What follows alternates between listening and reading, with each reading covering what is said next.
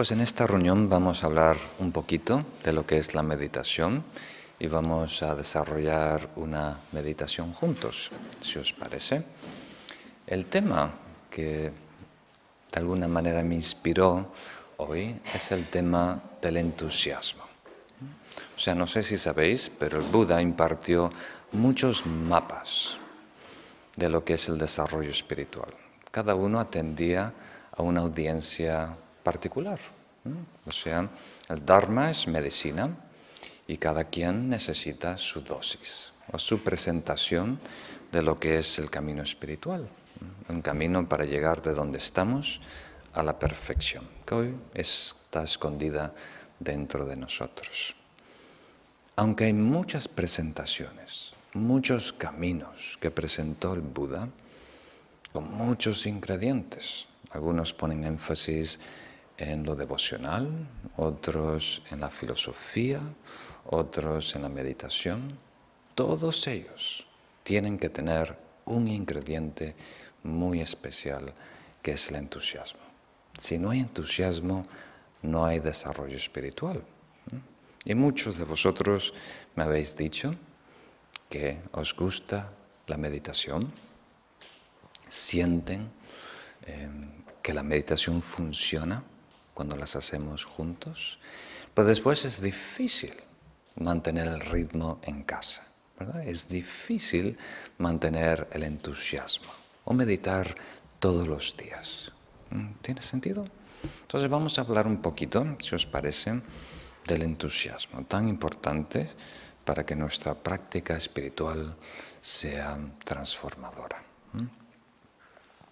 El enemigo número uno de la meditación es la pereza. Hay cinco obstáculos principales para la meditación, pero el número uno es la pereza. Porque si hay pereza, ni empezamos. No tenemos ni la oportunidad de equivocarnos. ¿Verdad? Hacemos cero. Entonces vamos a comprender exactamente qué es pereza y cómo contrarrestarla, cómo corregirla con el entusiasmo espiritual. Y vamos a apoyarnos en uno de los grandes místicos de la antigua India, Shantideva, del siglo VIII, en donde él detalló mm, con mucha precisión, yo creo, cómo desarrollar paso a paso el entusiasmo espiritual. Primero la presa. La presa la conocemos, no hay mucho que decir. Es el no tener ganas. O a lo mejor tienes ganas, pero mañana. Postergamos. Mañana empiezo. Fantástico, una idea la marinche, me gusta. Mañana. O cuando me jubile. Cuando me jubile, sí voy a meditar. Cuando mis hijos se casen y salgan de casa, ahí sí voy a empezar a meditar. Ese es el primer tipo de pereza. ¿no? no me apetece, ¿no? que es el mantra de España, no me apetece. El segundo, el segundo es más, más delicado, va por debajo del radar, rara vez lo captamos, que es ser muy activo, pero en algo que no te conviene. O sea, sabes que es beneficioso el estudio, la contemplación, la reflexión, reservar un poquito de tu día para meditar, pero te entretienes en algo banal, en algo superficial. Y hoy en día hay tantas ofertas, ¿verdad? Tantas cosas llamando nuestra atención, entreteniéndonos, evadiendo responsabilidad, ocupándonos. Hoy somos expertos en ocupar el día, llenar el día, para que no haya ni un hueco para nosotros, un hueco para invertir en nosotros, en lo que valoramos. Y culpamos a la sociedad, culpamos a la familia, culpamos, pero en realidad somos nosotros. La tercer tipo de pereza es aún más difícil de detectar, que es no puedo, no sirvo, no soy capaz. La meditación es muy buena, la Marinchen, pero no es para mí. Yo no sirvo, me distraigo. Eso le llamamos baja autoestima que de la perspectiva de Shantideva es un tipo de pereza. Es un mecanismo que usa nuestro ego para manipularnos. Es el autosabotaje. ¿Mm? Hay que tener mucho cuidado de no caer en esa trampa. Todos podemos. ¿Mm? Todos podemos dar un paso, mejorar un poquito día a día. ¿Mm? Entonces lo que tenemos que trabajar es corregir estos tres tipos de pereza. El no me apetece, el no puedo o en el enredarnos, entretenernos, distraernos en cosas banales, superficiales.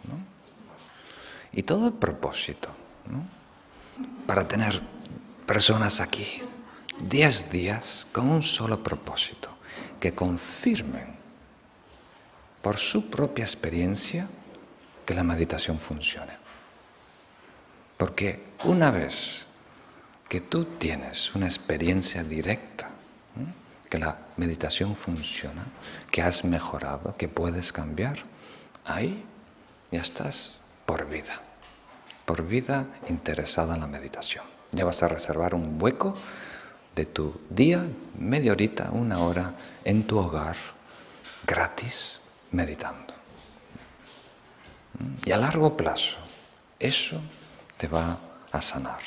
Eso te va a dar paz, eso te va a dar una felicidad genuina que perdure. ¿Mm? Muy bien. Entonces, ¿cómo desarrollamos el entusiasmo que va a neutralizar la pereza y nos va a empoderar con la energía para emprender este camino de autodesarrollo, de transformación? ¿Mm? Shantideva dice que hay cuatro cuatro ingredientes o poderes vitales que tenemos que desarrollar. Y cada uno tiene un aspecto causal y un aspecto resultante. O sea, un estado que tenemos que desarrollar, adueñarnos de ese estado y conjunto con los otros tres van a desarrollar entusiasmo. Con uno basta. Con uno es suficiente para tener energía. Pero si incluimos los cuatro poderes, hay un, ¿cómo diríamos? El poder de la sinergia. O sea, se multiplica el beneficio y el entusiasmo a nosotros. Vamos a empezar por el resultado, los cuatro estados que queremos desarrollar y cultivar en nosotros tan vitales para mantener la práctica meditativa. El primero es interés. El segundo es consistencia. El tercero podemos llamar disfrutar.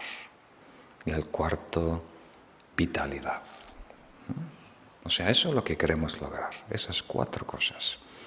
Interés, consistencia, disfrutar y el cuarto, vitalidad. Y vamos a ver las cuatro causas de estos cuatro poderes. La primera causa ya la podemos definir. Si indagamos, si reflexionamos, ¿de dónde sale el interés? ¿Mm? Cada vez que estamos interesados en algo, motivados en algo, ¿de dónde surge? ¿Cuál es la fuente de ese interés. Naturalmente es ver provecho, ver valor. Contemplar la meditación, la práctica espiritual, la paciencia, eh, la conducta, la generosidad y descubrir que esta virtud, que esta meditación me va a dar beneficio. Si tú lo ves, si tú lo comprendes, y si lo experimentas, vas a estar interesado. Nos interesan las cosas que nos van a llenar de felicidad. Porque básicamente lo que compartimos aquí todos nosotros, diferentes edades, diferentes fondos, diferente educación, muchas distinciones, pero todos queremos ser felices, ¿verdad? Todos tenemos esa necesidad básica. anhelamos estar en paz, feliz, satisfechos. Entonces estamos buscando allá afuera algo que nos llene dentro. ¿Verdad? Cuando nos sentimos huecos, vacíos, tristes, amargados, solos, agobiados, buscamos la solución allá afuera. Recurrimos a una persona, a un placer, algo que nos entretenga, a una distracción.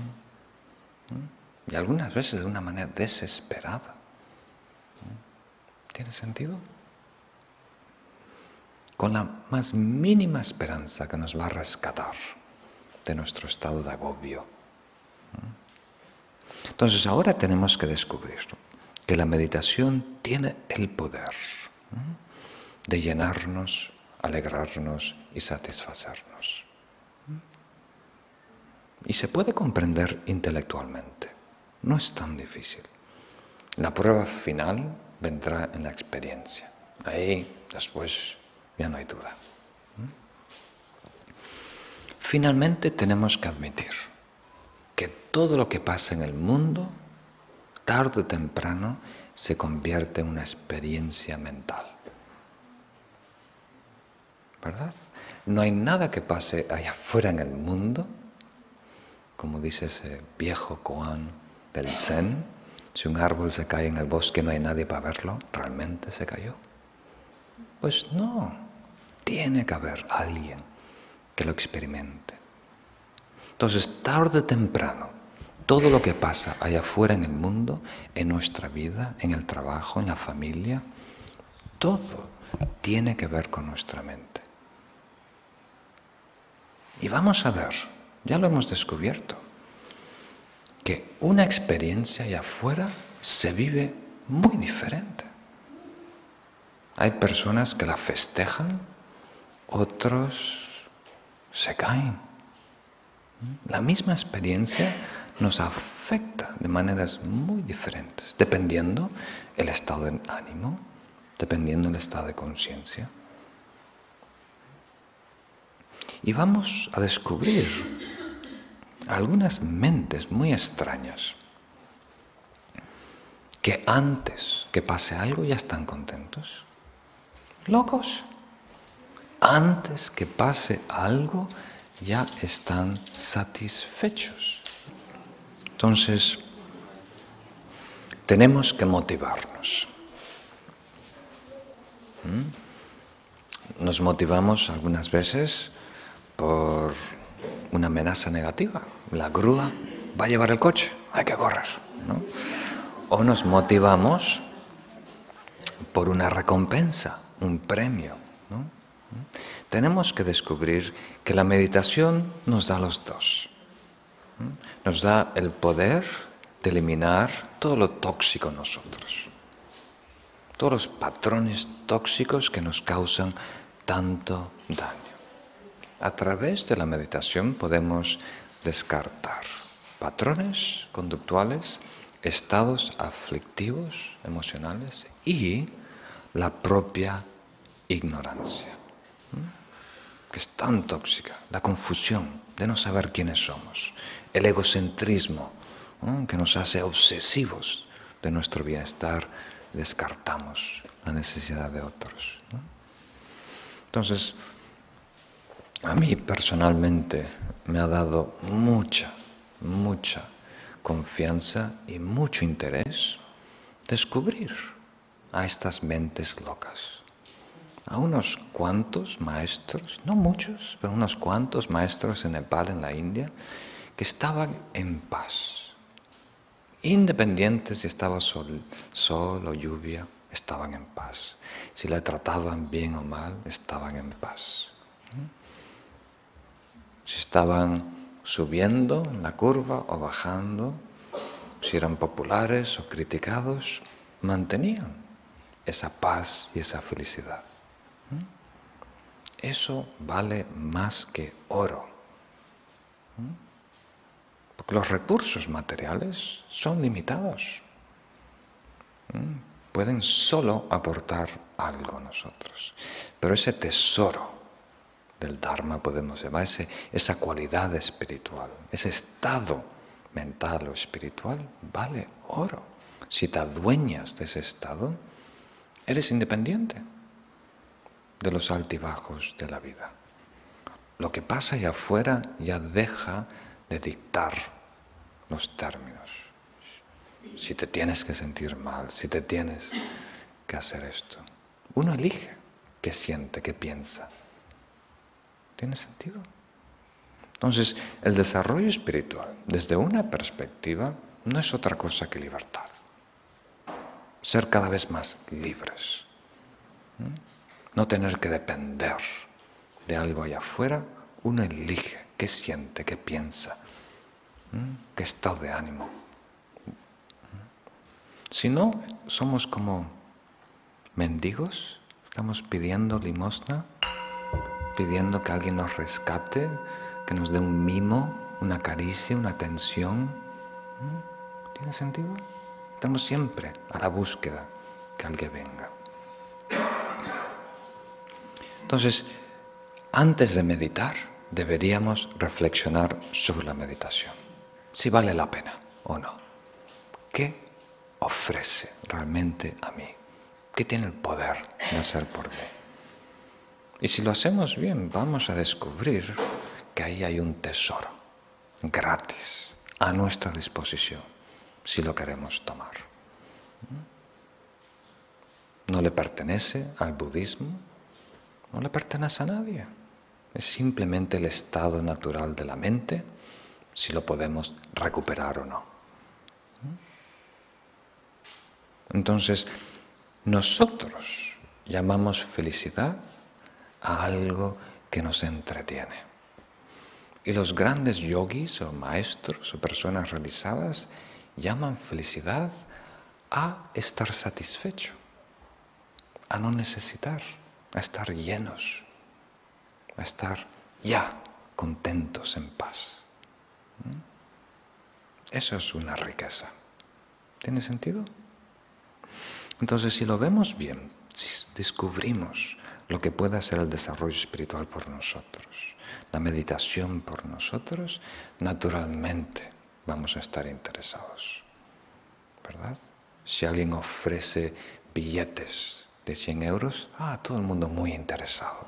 ¿Por qué? Porque hay la expectativa que si tú tienes unos cuantos de ellos, puedes a tu disposición ir a comer a un sitio, ir a viajar a un sitio.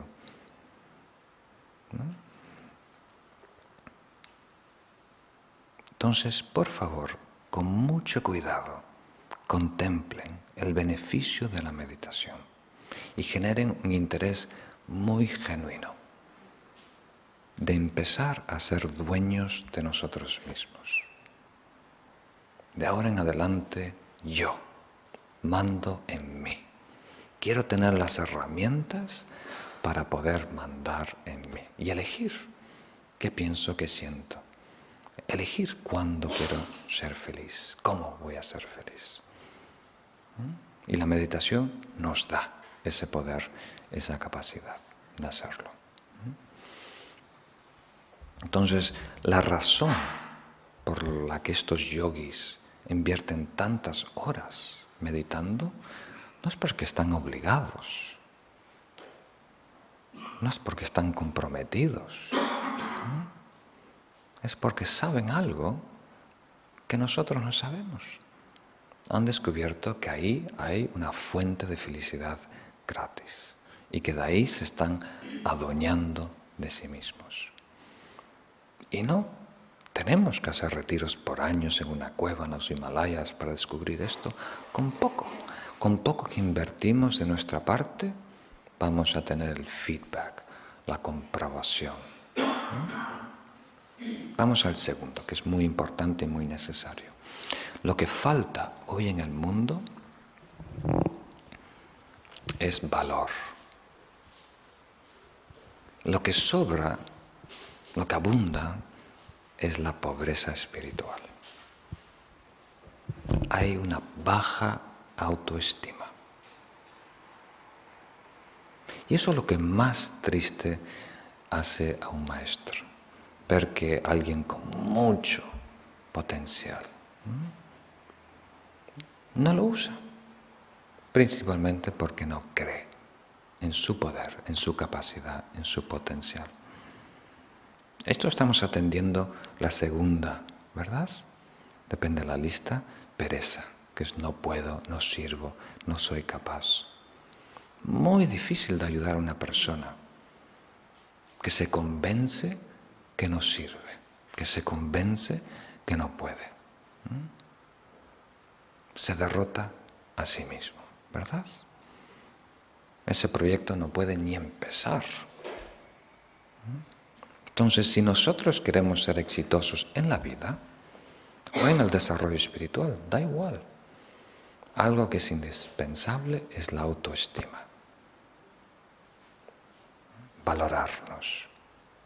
Muy importante. Y hay una manera correcta de hacerla y una manera que nos perjudique y nos daña.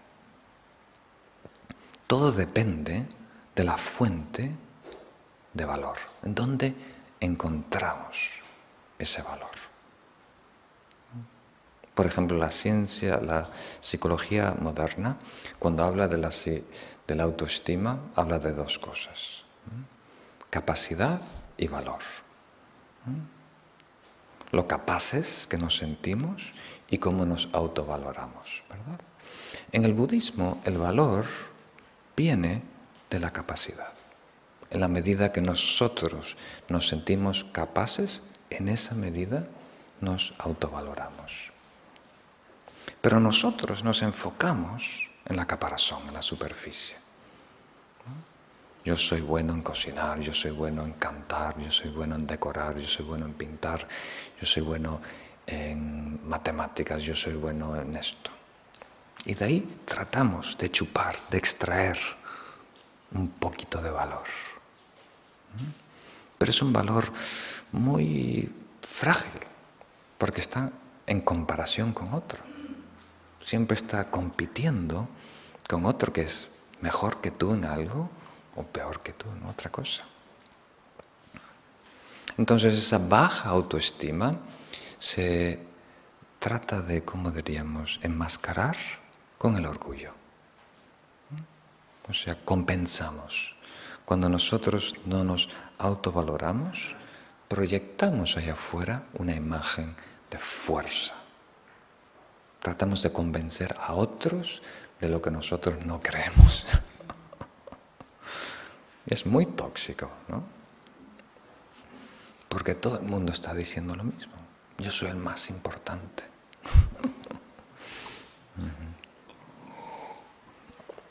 Entonces, ¿cómo hacerlo? ¿Cuál es la fuente más pura de esta capacidad innata del ser? ¿Mm? Y Shantideva nos da unas pistas muy, muy importantes. Sin su ayuda, sin la ayuda de un maestro, un mentor, el Buda, no podemos descubrir esto tan esencial. Dice que realmente cuando hablamos de capacidad, estamos hablando de tres cosas la capacidad de eliminar lo malo, la capacidad de introducir o desarrollar lo bueno y la capacidad de ayudar al prójimo, de beneficiar a los demás. ¿Mm? La primera cuesta.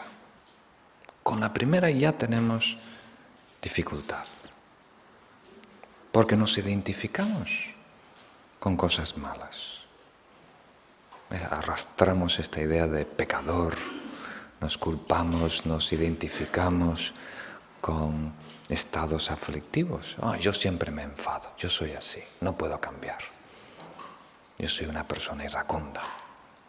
O yo soy vago, yo soy así, no puedo cambiar. ¿Mm? ¿Mm? ¿Tiene sentido? Nosotros nos atrapamos en ese agujero. ¿Mm? Y es muy difícil cuando uno uno mismo se encierra en una cárcel, salir. Entonces, es muy importante descubrir que todos nosotros, además de tener el mismo anhelo, la búsqueda de la felicidad, tenemos esta conciencia base, que por ser tan ajena a nuestro día a día le damos nombres sánscritos. Lo llamamos divina, chispa divina, o espíritu, o alma, o, alaya vidiana. Realmente es lo más cotidiano, lo más simple, lo más ordinario. El resto es superimpuesto, elaboraciones conceptuales. Pero aquí estamos hablando de la pura, pristina conciencia que todos poseemos. Y todo lo que está encima, emociones negativas, conceptos, películas, abstracciones, no puede corromper esa conciencia base. Son, como diríamos, los crecimientos velos temporarios. Entonces, por naturaleza, por definición, cada persona tiene la capacidad de despegar esas toxinas temporarias que están filtrando nuestra percepción. ¿Tiene sentido? Todos podemos eliminar patrones, todos podemos eliminar emociones negativas.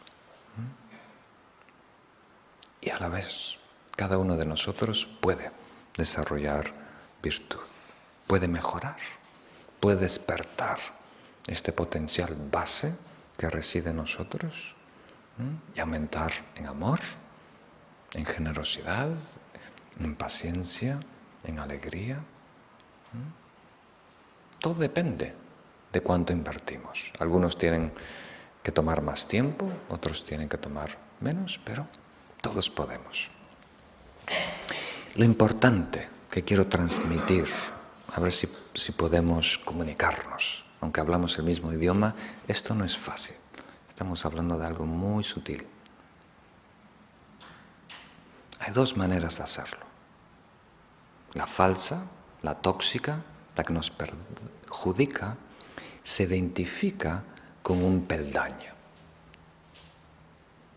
Yo soy bueno porque estoy en este peldaño. Y la mayoría de la gente está en el peldaño más bajo. Y eso nos da valor. ¿Verdad?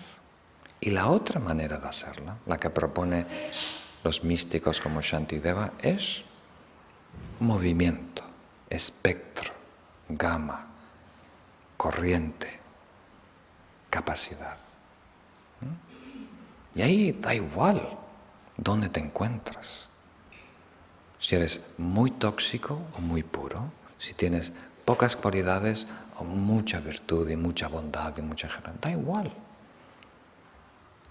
Lo importante es identificarse con las vías del tren, que tú puedes moverte. ¿Mm? ¿Tiene sentido? Da igual en dónde está el tren. No tiene ningún sentido. Lo importante es el movimiento, identificarse con la potencial innato de cada ser. Y el último, es muy importante, ayudar a los demás. Todos podemos hoy empezar de alguna manera simple a compartir algo de nosotros. Tiempo, sonrisa, ánimo, muy valioso. Puede cambiar el día a alguien, puede cambiar la vida a alguien.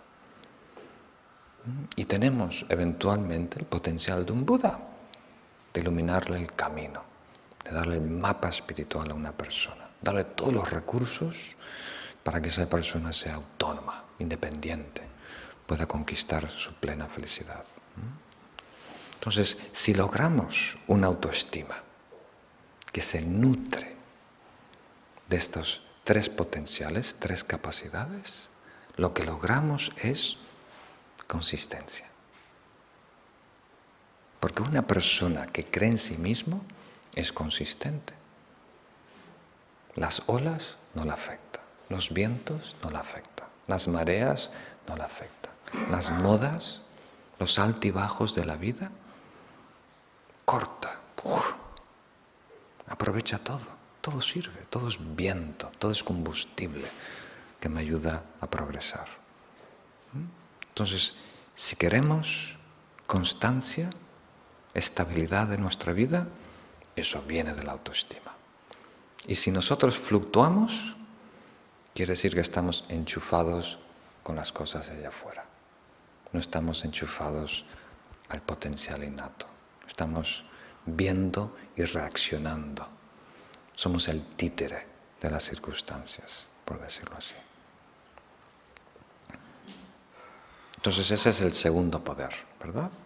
El primero vimos que tenía dos aspectos. Encontrar beneficio nos lleva a interesarnos en la meditación. El segundo, descubrir nuestra capacidad y potencial, nos lleva a ser consistentes, a tener energía consistente, una dosis de energía consistente, combustible que nos impulse. Vamos a hablar del tercero, que este sí es difícil de comunicar. El resultado del tercero, ¿cuál es? Disfrutar. Disfrutar de la meditación. Si no disfrutas, no vas a continuar. Entonces, ¿cómo lo hacemos? Casi siempre hacemos las cosas buenas forzadas, casi por obligación. Mucha de nuestra vida fue obligación.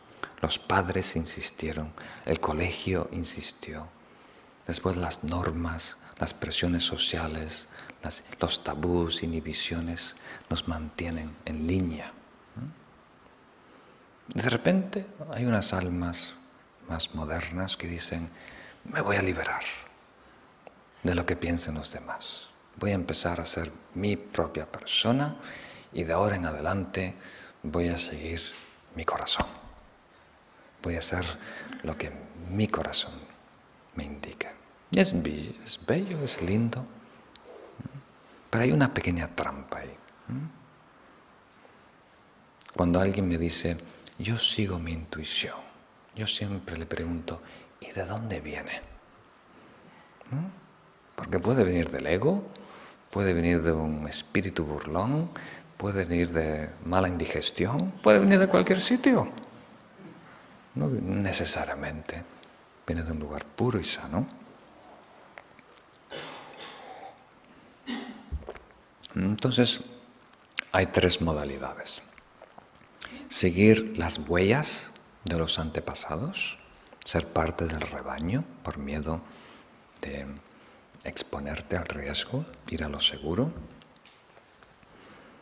o tener este espíritu aventurero y seguir tu intuición y hacer lo que se te dé la gana cuando se te dé la gana. Como yo conozco un, abogado en Nueva York que era muy exitoso, ya estaba a punto de ser un, ¿cómo se dice?, un socio del bufete de abogados y renunció a todo. Se mudó a Colorado y empezó a trabajar un herbolario, se diría aquí en, España, haciendo zumos, trabajando media jornada detrás de un mostrador, haciendo zumos a las personas, y estaba feliz. Tenía su sueldo, su cabaña en el monte, hacía caminatas, vivía con la naturaleza y escribía. Entonces, esa es una opción, opción B. La opción C, la tercera opción que propone Shantideva es más radical aún. Es descubre lo que es bueno y aprende a que te guste. Descubre lo que es bueno para ti y aprende a que eso te encante. Como la comida. Descubre de un nutricionista la comida que es conveniente, que te va a mantener sano y aprende de ahora en adelante, esa va a ser mi favorita, me va a encantar. ¿Se puede hacer? Algunos insistimos que no. Yo tengo gustos, placeres, costumbres. No puedo comer algo que me gusta, pero es todo mental, todo en tu mente. Y esto es una gran práctica espiritual. A mí me ocurrió cuando estaba en la universidad en Estados Unidos. Por cuestiones de digestión, ¿no? Dije, bueno, hoy, esta semana, voy a dejar de comer carne roja, cerdo y res, ¿no? ¿Sí es así? Carne de res. Y me sentí mejor. La próxima semana dije, bueno, ya que esto va bien, esta semana no voy a comer aves. Allí se come mucho pavo, ¿no? Pavo y pollo. Me sentí mejor. Entonces, esta tercera semana ya dejo. No voy a comer ni pescado ni marisco, aunque no había mucho marisco en, la universidad. ya no voy a comer. Y me sentí mejor. Pero después igual, ahora solo tenía verduras y pasta. Y había algunas que no me gustaban. Entonces, esto no puede ser. ¿Cómo una verdura va a andar sobre mí? ¿Quién se cree que es? Entonces, no, yo le voy a ganar. Dijo, de ahora en adelante, tú vas a ser mi favorita. Y empecé a elegir lo que no me gustaba ¿no? y llenar el plato de eso. Y convencerme de que eso ahora era lo más rico, manjar, que todos estaban peleando por ese plato. Y ahora puedo comer cualquier cosa.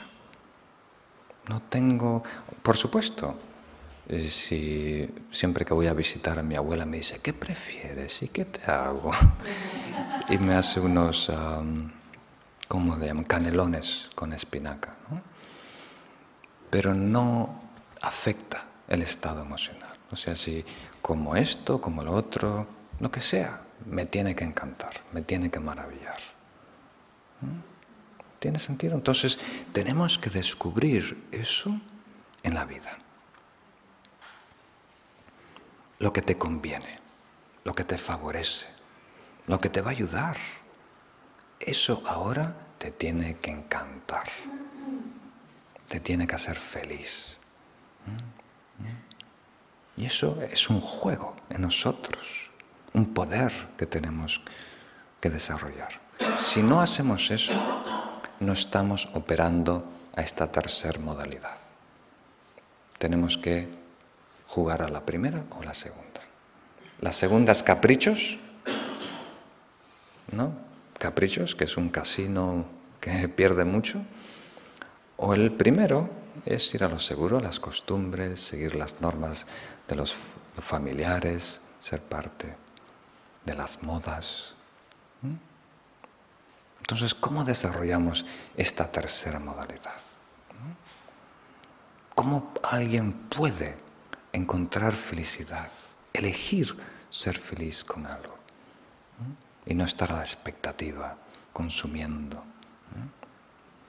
Pues, como dije, hay que ser un poco loco.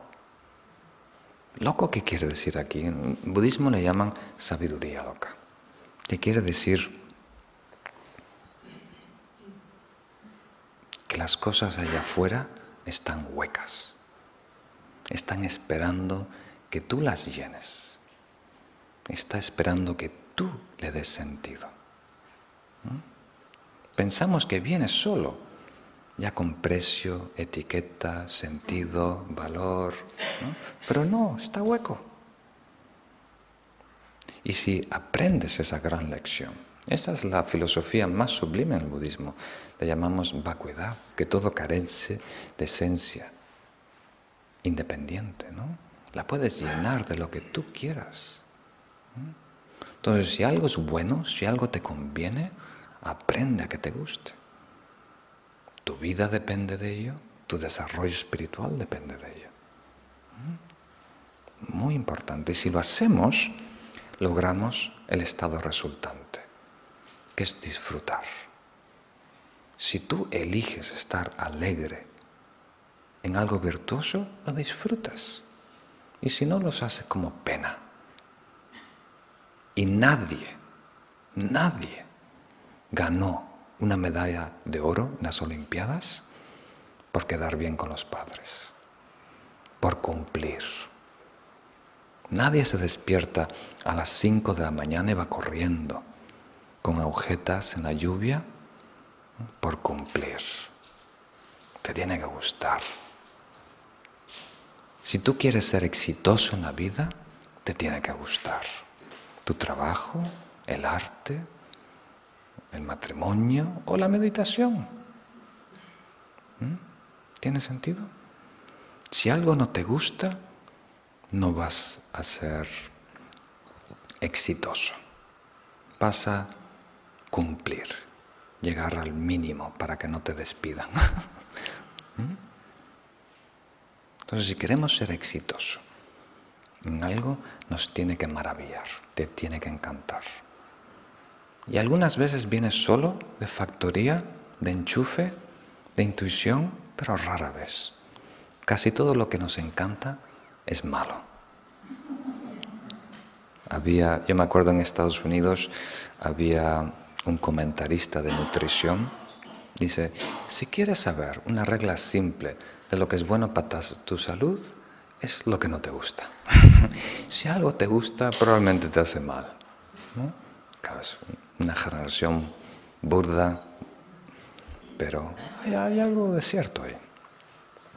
Si nos dejamos llevar por el impulso, comer cosas dulces, vamos a tener problemas de hígado, vamos a tener problemas serios a nivel físico. Entonces es mejor usar nuestra sabiduría, inteligencia, elegir qué es bueno para nosotros y después decidir que ahora eso es lo mejor, lo que te alegra, lo que te maravilla. Hay que hacer un cambio. Y alguien puede decir, pero eso no es, no es genuino, no puede ser tan fácil. Cuando yo escuché esto la primera vez de mi maestro, dije, me sentí un poco insultado, honestamente, como si alguien estuviera insultando mi inteligencia. Si puede ser tan fácil ser feliz como elegirlo, entonces ya todos estarían felices. ¿Verdad? Todo el mundo quiere ser feliz y si uno lo puede elegir, ya estaría hecho y derecho.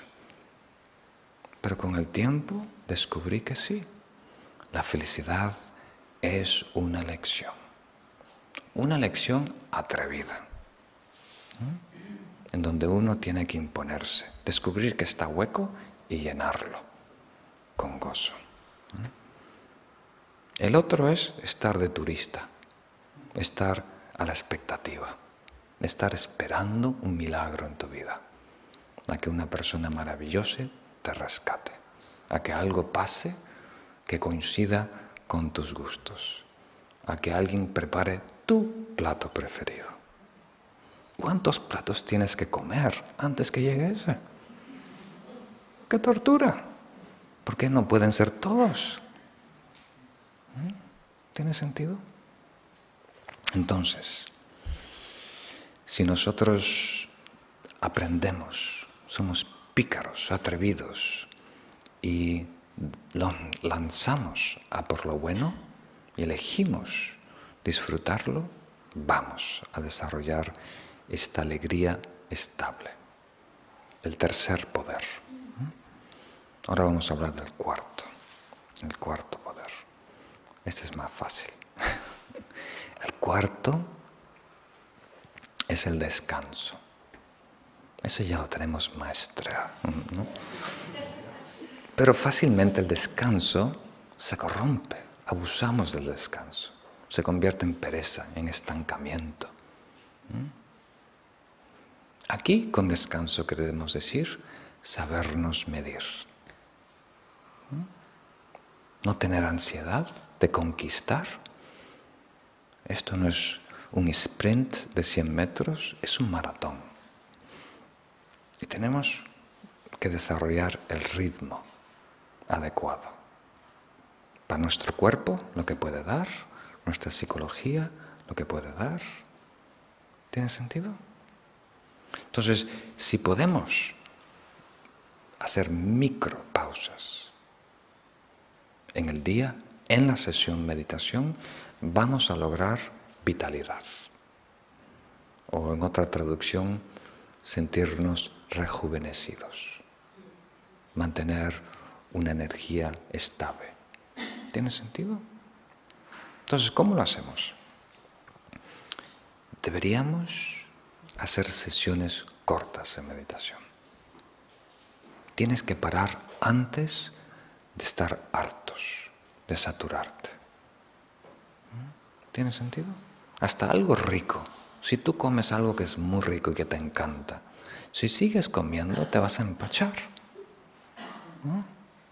Y después ya no puedes ver ni oler. ¿Te ha pasado alguna vez? Yo me acuerdo cuando era joven, creo que tenía 14 años, en Pontevedra, fui a pescar con un primo. Fuimos a pescar calamares. En Galicia le llaman luras, calamares. Y cogimos una caldeirada, un bastante. Y su abuela los frió, si es así, ese es el verbo. Nos, eh, hicimos unos bocadillos enormes, exagerados, donde había más calamar que pan, ¿no? Una flauta entera.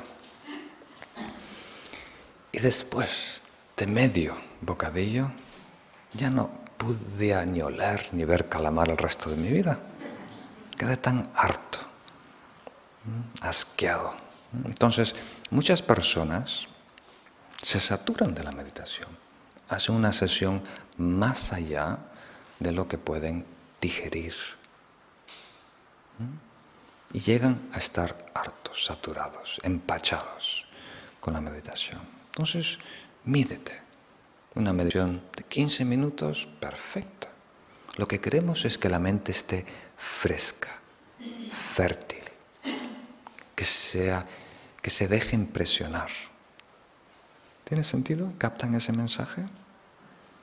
La meditación es cultivar estados virtuosos, el presente, cultivar paz, cultivar amor.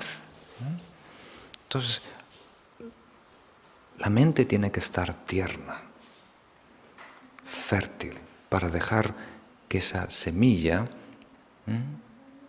pueda penetrar, se convierta en nuestra naturaleza. Pero con el tiempo, si insistimos demasiado, es como la lluvia pesada de hoy. La tierra se satura, ya no absorbe y el agua empieza a resbalar. Y ahí es cuando hay problemas en las montañas. Entonces, nuestra mente fácilmente se satura. Y después ya nada le penetra, nada le entra. Y es más, se empieza a agobiar, a revelar, a asquear. Entonces, haz una sesión corta, como vamos a hacer ahora, de 15 minutos, y en esos 15 minutos toma una mini pausa, un pequeño descanso cada dos o tres minutos, para refrescarte, para renovarte, y que la mente siempre esté fértil, tierna, impresionable. ¿Tiene sentido? Entonces hoy tenéis esos cuatro poderes a vuestra disposición en vuestro, ¿cómo se dice? Delantal o en vuestro cinturón. El primero es, hacemos un examen. el primero, ¿os acordáis? El aspecto causal era descubrir el beneficio que nos lleva a tener interés. El segundo es descubrir nuestro potencial que nos da estabilidad o continuidad. El tercero es eh, atrevidamente descubrir ah, algo que es bueno y alegrarnos de ello. Y eso nos da eh, disfrute. El cuarto es descansar para sentirnos eh, revitalizados o energetizados. Muy bien. Entonces lo vamos a poner en práctica. Vamos a hacer una meditación juntos. Entonces, por favor, sentaos de una manera muy cómoda. Si podéis, el cuerpo erguido, casi como si sintieras que algo te tira hacia arriba de las orejas, de la coronilla, y el esternón hacia arriba, creando más espacio entre las vértebras. Entonces nos sentimos a la vez sólidos, como una montaña, pero altos, como una montaña con un pico nevado. Empezamos, como siempre, a respirar profundo y lento.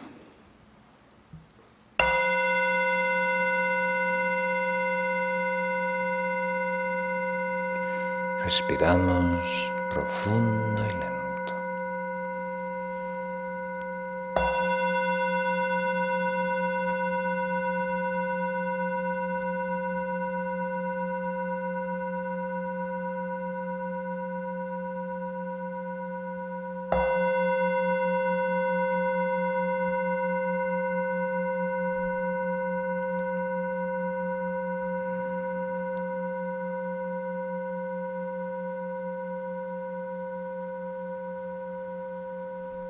Al exhalar soltamos toda la tensión, todos los focos rígidos de tensión en el cuerpo.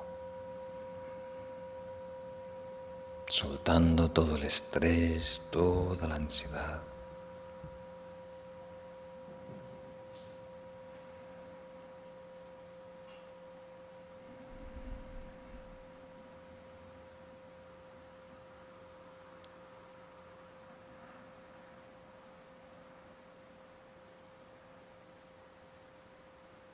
Respiramos profundo y lento. Aire puro y blanco que relaja y tranquiliza todo el cuerpo.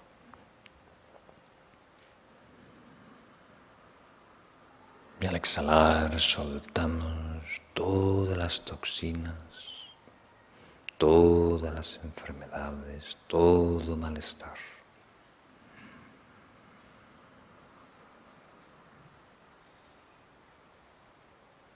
Respiramos una vez más, profundo y lento.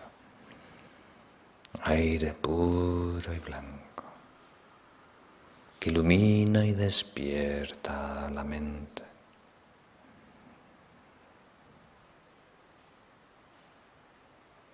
Al exhalar también soltamos todas las toxinas mentales, memorias que nos persiguen preocupaciones que nos amenazan.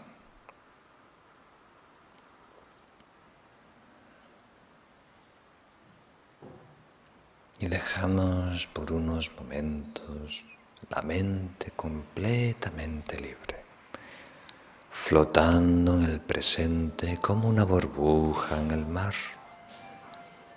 Imaginamos que la conciencia es un gran mar lleno de olas, de agitaciones, y nosotros flotamos como una burbuja en esa superficie, dejando que todo transcurra a su propia voluntad.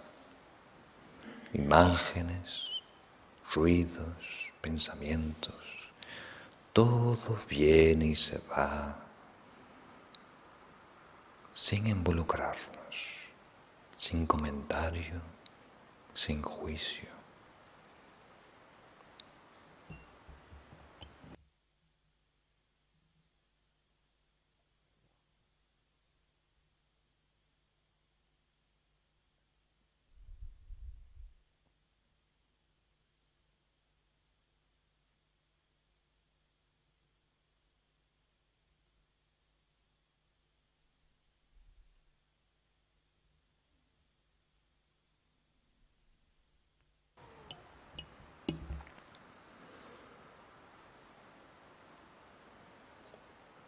Recuerda que todas las imágenes, ruidos, pensamientos, como una ola que nace del mar, es parte de tu conciencia. Deja que esa ola se disuelva una vez en el mar.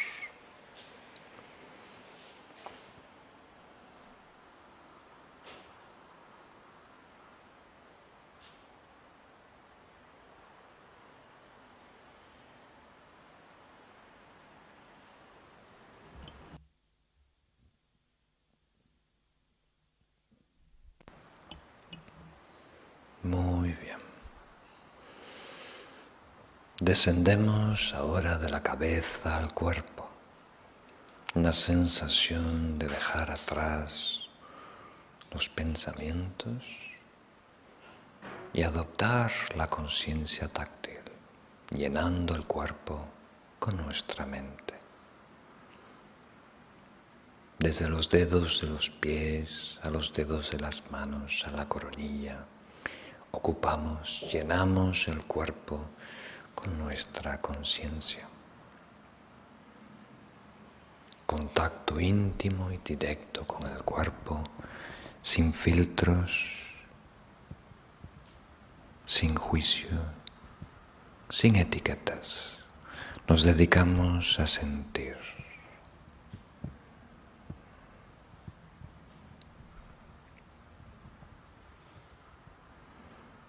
Nos impacta inicialmente el peso del cuerpo, su solidez, su densidad, y sentir el cuerpo y su peso sobre el cojín, sobre la silla.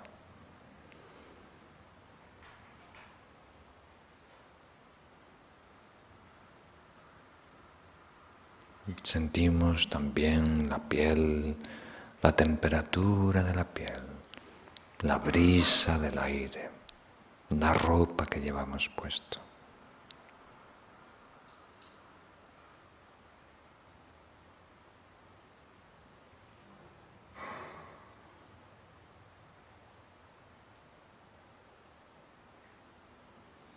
Sentimos ahora los movimientos del cuerpo con cada respiración.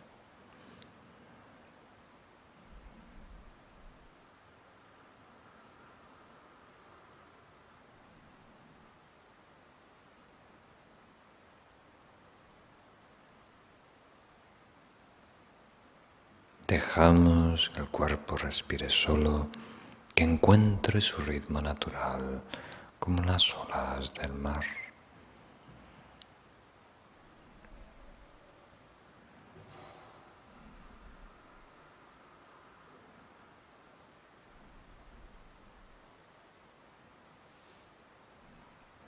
Dirigimos ahora nuestra atención al abdomen. Allí, en una pequeña esfera de luz, concentramos toda nuestra energía, toda nuestra atención, con una única misión, atender la respiración.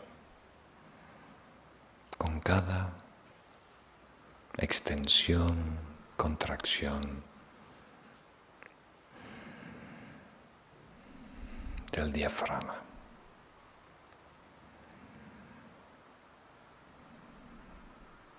Permanecemos a flote a nivel del ombligo, enfocándonos en atender la respiración en el abdomen.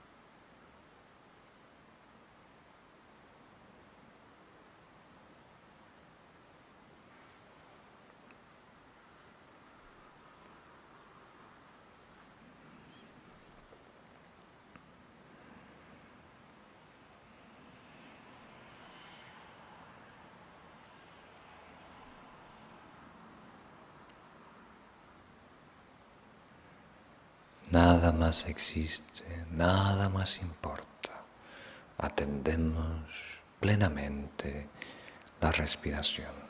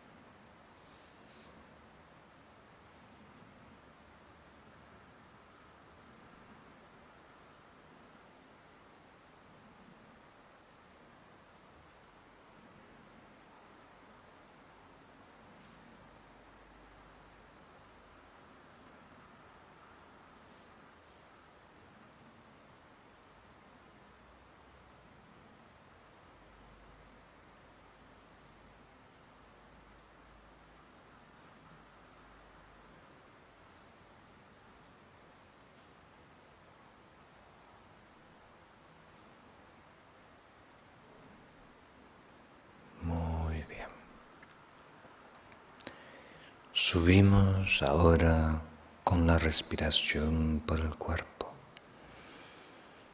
La sensación de pasar por los pulmones, por la garganta, por la cabeza, por la nariz, saliendo por los orificios nasales. Llegamos a descansar sobre el labio superior, una pequeña burbuja de luz flotando sobre el labio superior. Allí depositamos toda nuestra energía y atención con una única misión, presenciar la respiración.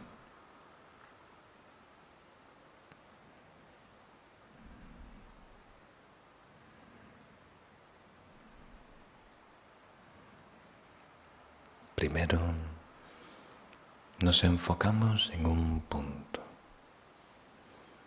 sintiendo el suave roce del aire entrando y saliendo con cada respiración.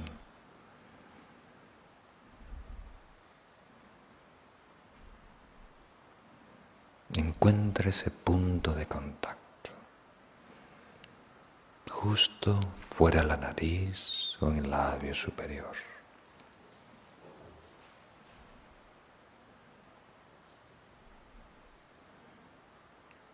Relaja los hombros, el cuello. Suelta toda la tensión en los músculos faciales, mandíbula, labios, la tensión en la frente, en tres ojos, los párpados. Deja que todo retorne a su estado natural.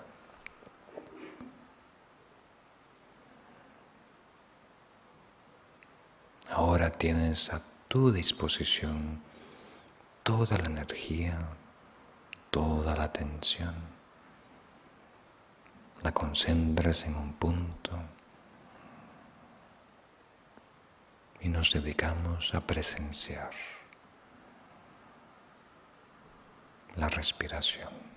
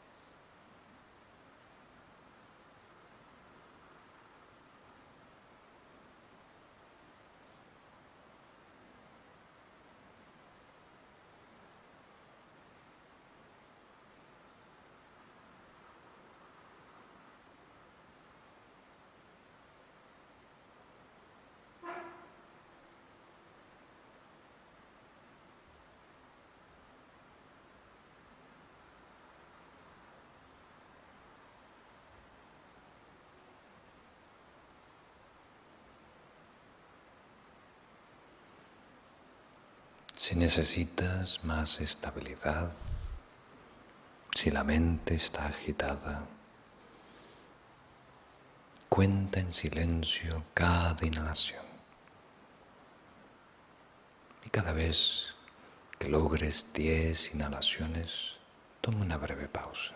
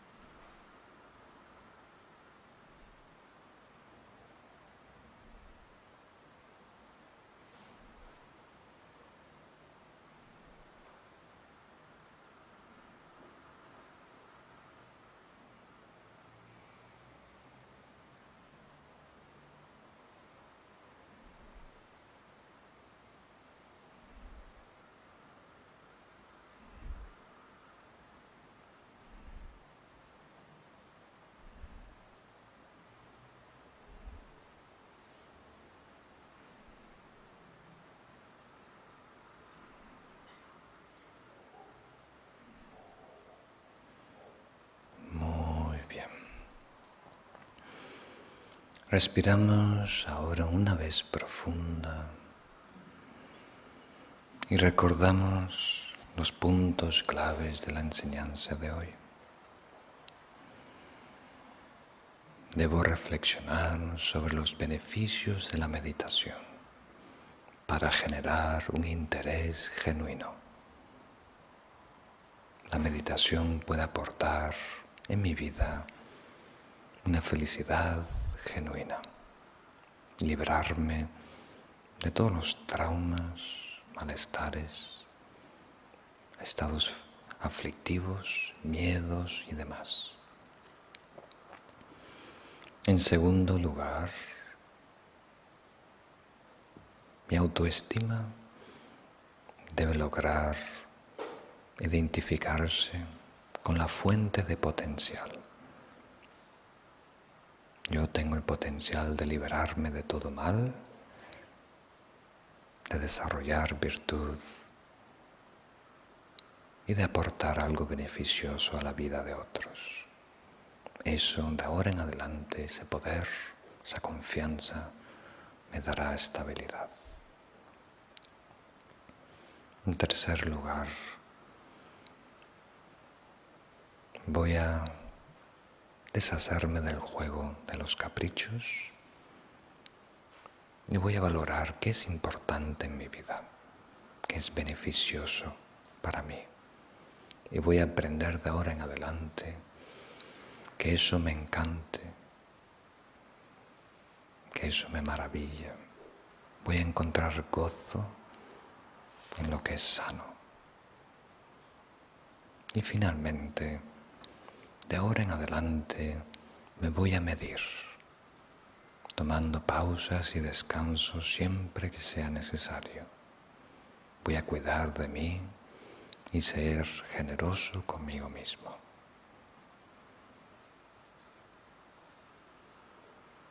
Muy bien.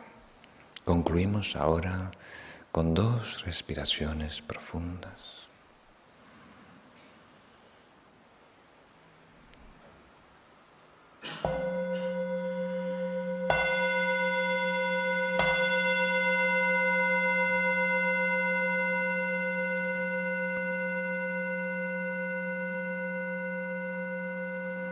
Cuando surgimos de la meditación, tratamos de integrar el estado que hemos logrado en la vida diaria. Y ahora concluimos, si os parece, en la página 11 y 13, deseando de todo corazón todo lo que he descubierto hoy, todo el beneficio de este día y de esta vida que de alguna manera ayude a mejorar el mundo. Señor, haz de mí un instrumento de la paz. Donde haya odio, ponga yo amor. Donde haya ofensa, ponga yo perdón. Donde haya discordia, ponga yo unión. Donde haya error, ponga yo verdad. Donde haya duda, ponga yo fe. Donde haya desaliento, ponga yo entusiasmo. Donde haya tinieblas, ponga yo luz. Donde haya tristeza, ponga yo alegría. Oh David, Maestro, bendíceme para no buscar tanto ser consolado sino consolar, ser comprendido sino comprender, ser amado sino amar, porque dando se recibe, soltando se encuentra, perdonando se es perdonado y muriendo sin arrepentimiento solo hay felicidad hasta la iluminación. A través de esta virtud alcanzaré el estado del omnisciente y de ese modo superaré todas las limitaciones. Pueda liberar a los seres del océano la existencia cíclica, donde las olas de nacimiento, vejez, enfermedad y muerte surgen violentamente. Comparto los méritos que he ganado en la práctica del precioso Dharma sagrado de la Gran Vía para que todos los seres sean dichosos en encontrar enseñanzas puras y genuinas. Con mi poder voy a erradicar completamente todas las fuerzas negativas, las doctrinas extremas, la variedad de enseñanzas falsas y el resto de los males que afligen a los seres, que todos los seres a lo largo de sus vidas en los mundos obtengan el mérito de la sabiduría limitada y de ese modo se convierta en el tesoro inagotable de todas las cualidades, métodos, sabiduría, absorciones y poderes. Muy bien. Muchas gracias a todos.